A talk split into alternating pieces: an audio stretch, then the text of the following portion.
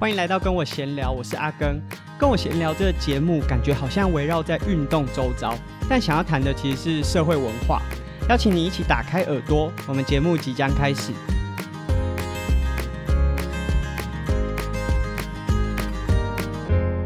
一年已经来到了尾声，最后一个月了。最后这个月可能剩下也没有几天的时间。对很多工作者来说，这段时间应该是会很蛮忙碌的，尤其是可能是做一些广告啊、行销合作啊，然后接案的，因为可能有外部，你需要提出在过去这一年当中啊、有一个结案报告，你要把成果统整起来，甚至要把下一个年度要做的操作都提早的规划，啊，让对方知道说，哎，这个计划可以持续的 run 下去，而去争取到一些新的案子也好，新的工作机会。其实不管是呃，这些工作者或者是运动员来说，都是相同的重要。以运动员来说，在这段时间可能会开始规划，在下一个年度要参加哪些比赛，有哪些活动。那甚至是很多的选手，他当然不是职业运动员嘛，是业余的。他日常生活中还是有自己的工作要做，所以他要去安排啊，在接下来新的一个年度里面，他要怎么去运用自己的可能年假啊、休假来安排。其实这很重要嘛，因为你接下来在安排，不管是训练上面的周期也好，或者是你在排假啊，怎么样规划自己的行程，你越早确定，其实对你整个训练上面来说，都会是比较有正向帮助的。这是比较偏训练嘛。那另外一个部分就是跟你的运动生涯有直接的关系，能不能延续你的运动生涯？就如果是一些比较职业的运动员，或者是有些业余的选手很投入。大家会希望能够争取到更多的资源，让他可以提升运动表现，然后可以在这个领域可以不断的延续下去，所以可能会需要赞助商，需要品牌的合作。所以在这段时间呢，如果像阿根这种已经有品牌合作，然后也蛮稳定的，我们当然希望可以把前一整年、呃、做的一些成果提出来，啊，希望可以争取到更好的资源、更好的条件。那当然，对很多的选手来说，他可能没有任何的赞助商，现在才要开始争取。现在也是一个很关键的时间点，因为就像我们刚才前面讲的，很多工作者在现在这个时间点正在整理未来一年的规划。所以，如果你不赶快把自己的呃可能计划书啊，或者是一些方案提出来的话，等到这些工作者都已经把未来一年的行销预算也定好了，他有的一些操作的资源也已经决定好了，其实你就很难争取到资源。那这其实没有哪一个比较难，对这些还没有赞助商的选手来说，他当然要争取新的是一个接洽的过程。可是，例如说像阿根来说，其实也正在思考，因为毕竟年底了，有些品牌商可能合约到期，或者是说有一些新的品牌商希望可以啊、加入合作，那都需要去重新思考对未来的发展也好，或者是在接下来各个品牌之间要怎么协调。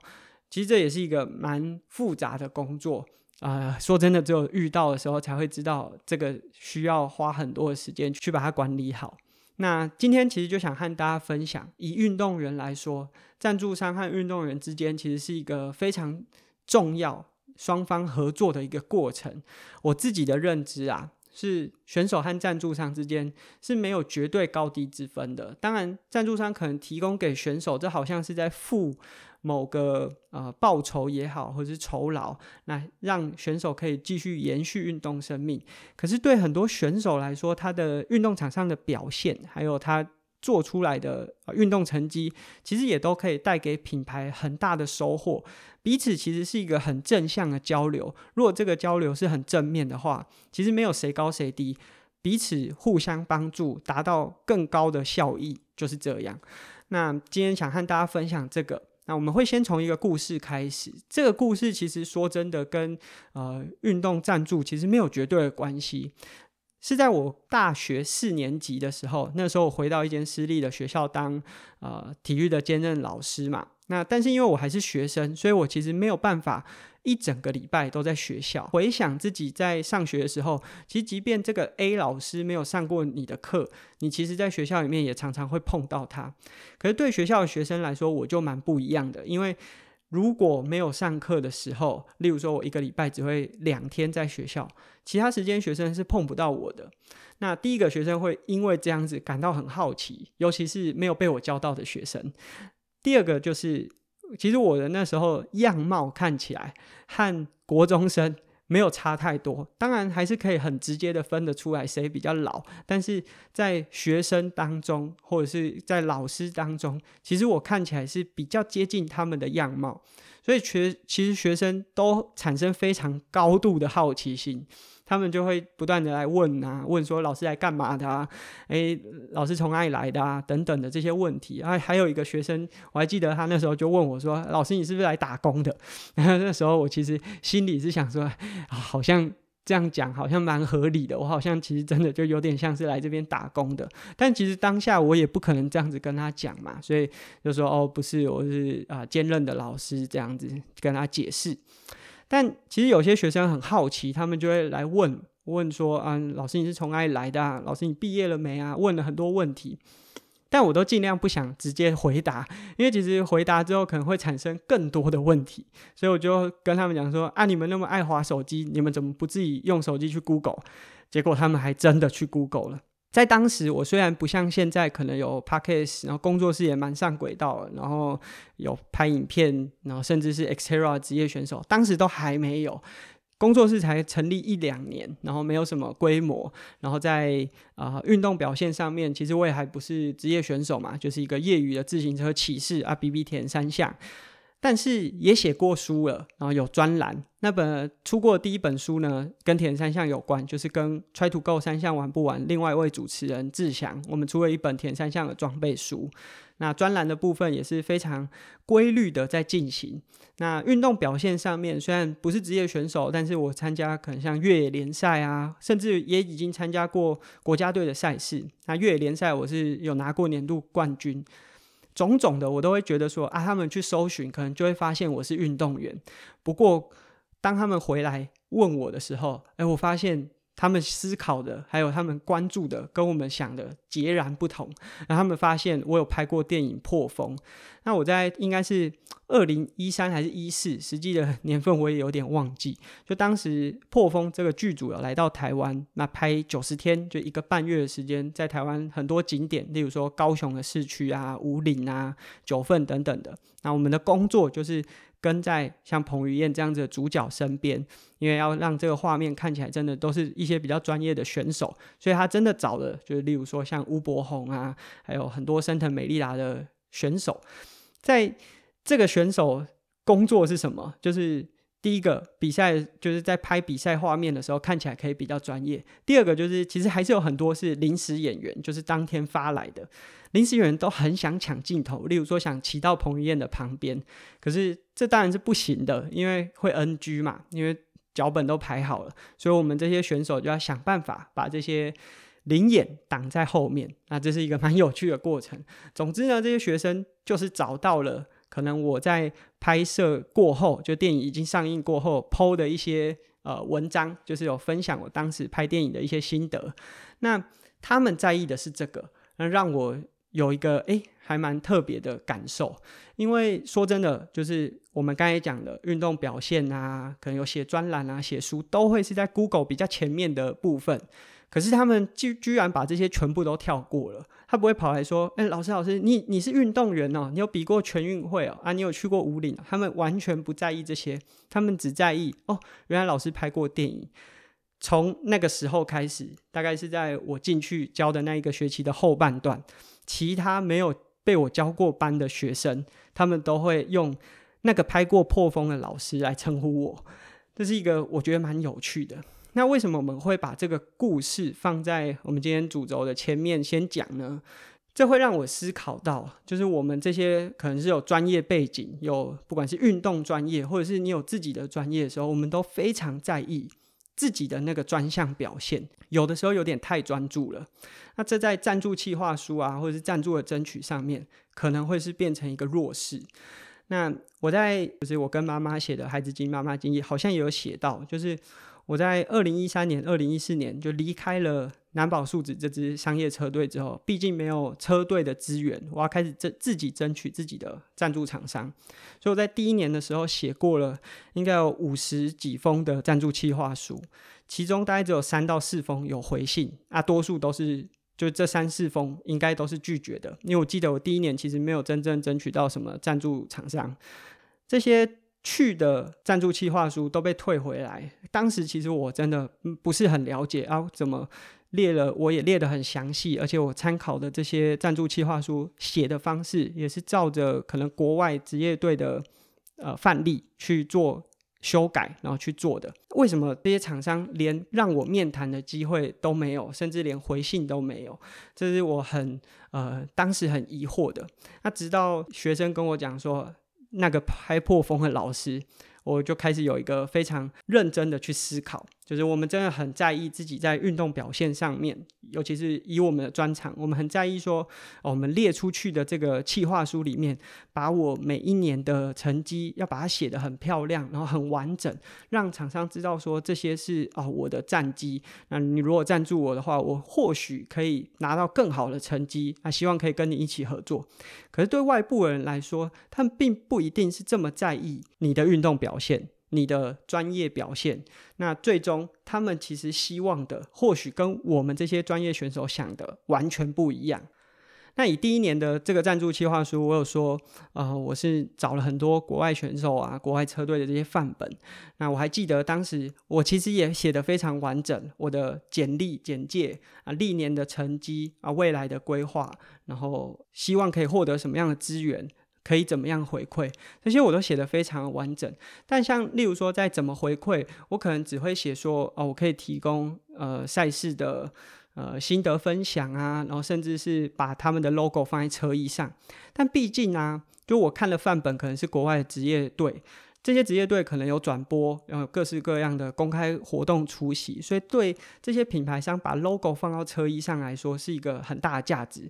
但对国内的选手，就像我们这样子，都只有在台湾比赛的选手，说真的，一来没有转播，二来。自行车的观众，或者是这些耐力运动的观众，本来就不像其他运动来的这么蓬勃，就是观众数其实没那么多，所以放不放 logo 在车衣上，其实根本不重要。这也是后来在写赞助计划书啊，有跟厂商面谈到的时候，他们让我知道的。我觉得很重要的是，在这个过程中，我其实没有放弃继续写企划书啊。如果我就是五十封写完，被打枪了，然后就停止了，其实我也不会有什么收获。但是因为我还是持续的写啊，后来有机会跟一些品牌商面谈，他们也会提供我一些想法。那我知道说未来可以怎么样精进。或许当下其实我也没什么办法，因为我也提出没有办法提出更好的呃回馈给他们。但未来我可以不断的去加强自己。我们当然很明白，呃，对很多顶尖的选手来说，他们会认为啊，为什么厂商赞助，例如说像阿根，他们会认为是哗众取宠的猴子，而不是赞助真正运动表现很好的选手。说实在，我觉得。表现很好的选手也真的值得厂商去投入、去投资他。但是，毕竟现在台湾的市场真的光靠运动表现和成绩是支撑不起来的，所以选手真的必须要去思考，怎么样拿出自己其他的附加价值，去提供给厂商，让厂商可以在。这个选手身上找到可以发挥的价值，无论这个价值可能是像阿根做的是一些比较实体，就是看得到的，就写文案啊、拍影片、录 podcast，或者是各式各样的产出，或者是你有很强的故事，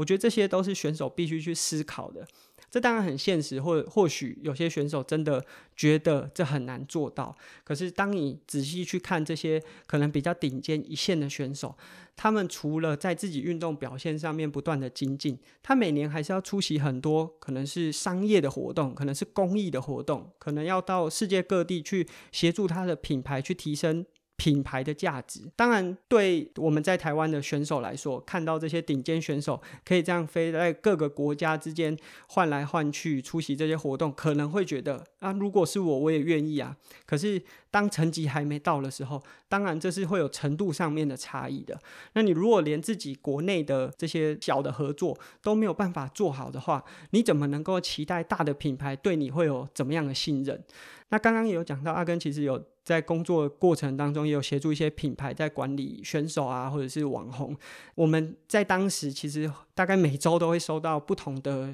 不管是运动选手还是一些素人，他们希望争取赞助。那我觉得这个是，呃，如果你是选手，从第一阶段就可以去修正的，就是你的赞助计划书。我们看到很多的这些素人啊，他们投进来的就是一张 A 四那这个上面可能写他的名字、生日、联络的 email、手机，剩下的就会只有他的表现，可能是拿了什么赛事的第几名啊，或者是一些运动表现，啊，附上一张照片这样子。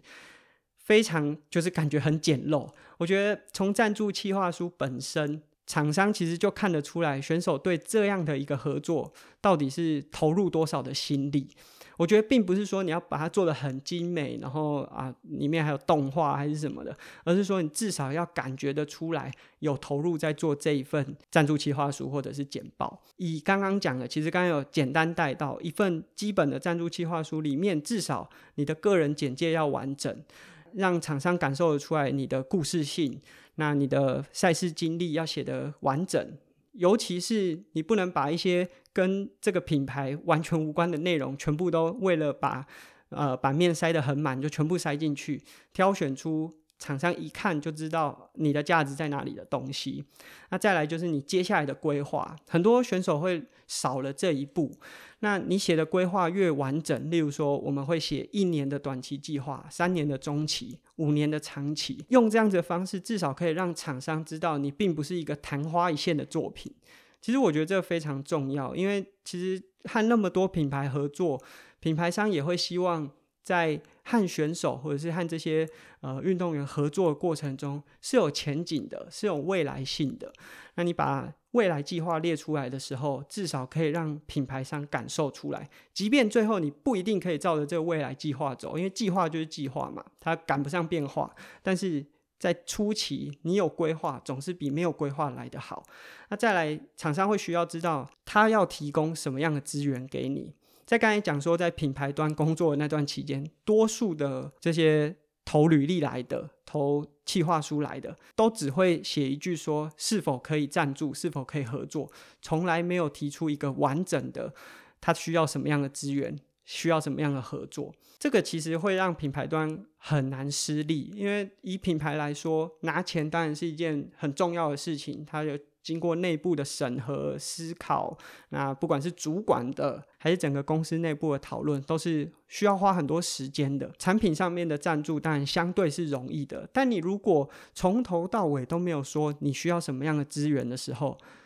大家要怎么支援你？最后你要提出你可以回馈什么？那刚才前面我们有讲过，阿根早期天真的以为车衣上放 logo 就是一种回馈，但是后来就会慢慢发现到。品牌端，尤其是在国内，把 logo 放在车衣上、放在服装上的效益其实没有太大。那再来就是，其实现在社群媒体很多了，有 Facebook、有 IG、有 YouTube、Podcast，甚至各式各样的平台。你要用什么样的方式去放大你所传递的这些价值？那你的价值跟品牌的理念到底是不是结合的？听起来很复杂，但这当然就是如果你想成为一位被赞助的选手，你基本必须提出来的一些内容。那我觉得这是在企划书上面，我觉得可以提供给也许未来想要争取一些资源的年轻运动员一些想法。很重要的是，当你真的有机会争取到品牌的合作之后，品牌和选手之间要是互信的，那这个过程当中其实需要花很多的时间沟通，并不是说我在年底跟你确定好啊。下一年度的合作之后，下一次通话的时候已经是隔年要重新签约的时候，而是在每一年每一季当中，你要不断的和品牌当中去互动，了解接下来品牌发展的方向。那当然，在这个过程当中，品牌也会了解到选手在生涯规划上面的转变，借由这样子不断双方的沟通，才有办法有一个比较好的沟通。在今天节目当中啊，我们讲了非常多是呃选手他想要争取品牌或者是赞助上有更多的资源的时候，需要去试图换一个角度，跳脱自己原本的那个只在意运动表现的框架。我们当然很希望有一天台湾的选手光是靠表现就可以争取到很多的资源，但在近期来看，台湾的市场还没有办法在这样子的状况下支撑起来，只靠运动表现的运动员。这个就是运动员必须去思考的。你与其去抱怨说为什么有成绩的选手拿不到资源，还不如再多花一点时间去精进自己的内在。在互动的过程中，我们也提供了，毕竟阿根有跟很多的品牌合作过，甚至在品牌里面工作过，提供了一些品牌端的视角。当然，这些过程其实是非常复杂的，因为说真的，这跟制作出一个产品是不同的。制作产品可能有 SOP，可是每个选手说真的就是一个独立的个体，他跟你的训练课表一样，都需要非常 personal 的一个制定。所以品牌和选手之间的合作，它是需要不断的双方沟通。那这个沟通是没有办法节省的，你必须真的很投入，真的很在意这个品牌，你才有办法在这之间有一个好的沟通桥梁。其实很多选手会认为，在台湾很难获得品牌的赞助或是品牌的资源，可是在我自己到了世界各地这么多的国家比赛过后，会发现，说真的，台湾已经相对国外的选手来说，很容易拿到资源了。那最后，我觉得有一个建议，就是当你争取品牌的赞助的时候，有一件事情是你可以去思考的，就是你有没有办法说服你自己赞助你自己，就是你把自己想成是一个企业主。你今天提出来的企划书有没有办法说服品牌端赞助你？我觉得，如果你连第一步让自己说服自己都有困难的话，你就真的应该需要重新去检视你所送出去的，不管是企划书还是你在这个过程当中的想法。那这是今天的节目，我们的节目好像都围绕在运动周遭，但想要谈的其实是社会文化。如果你很喜欢我们的节目，可以订阅我们的节目，或者是在 Apple Podcast 上面提供我们评价，然后留下你的回馈。那我们今天节目就到这边，下次见，拜拜。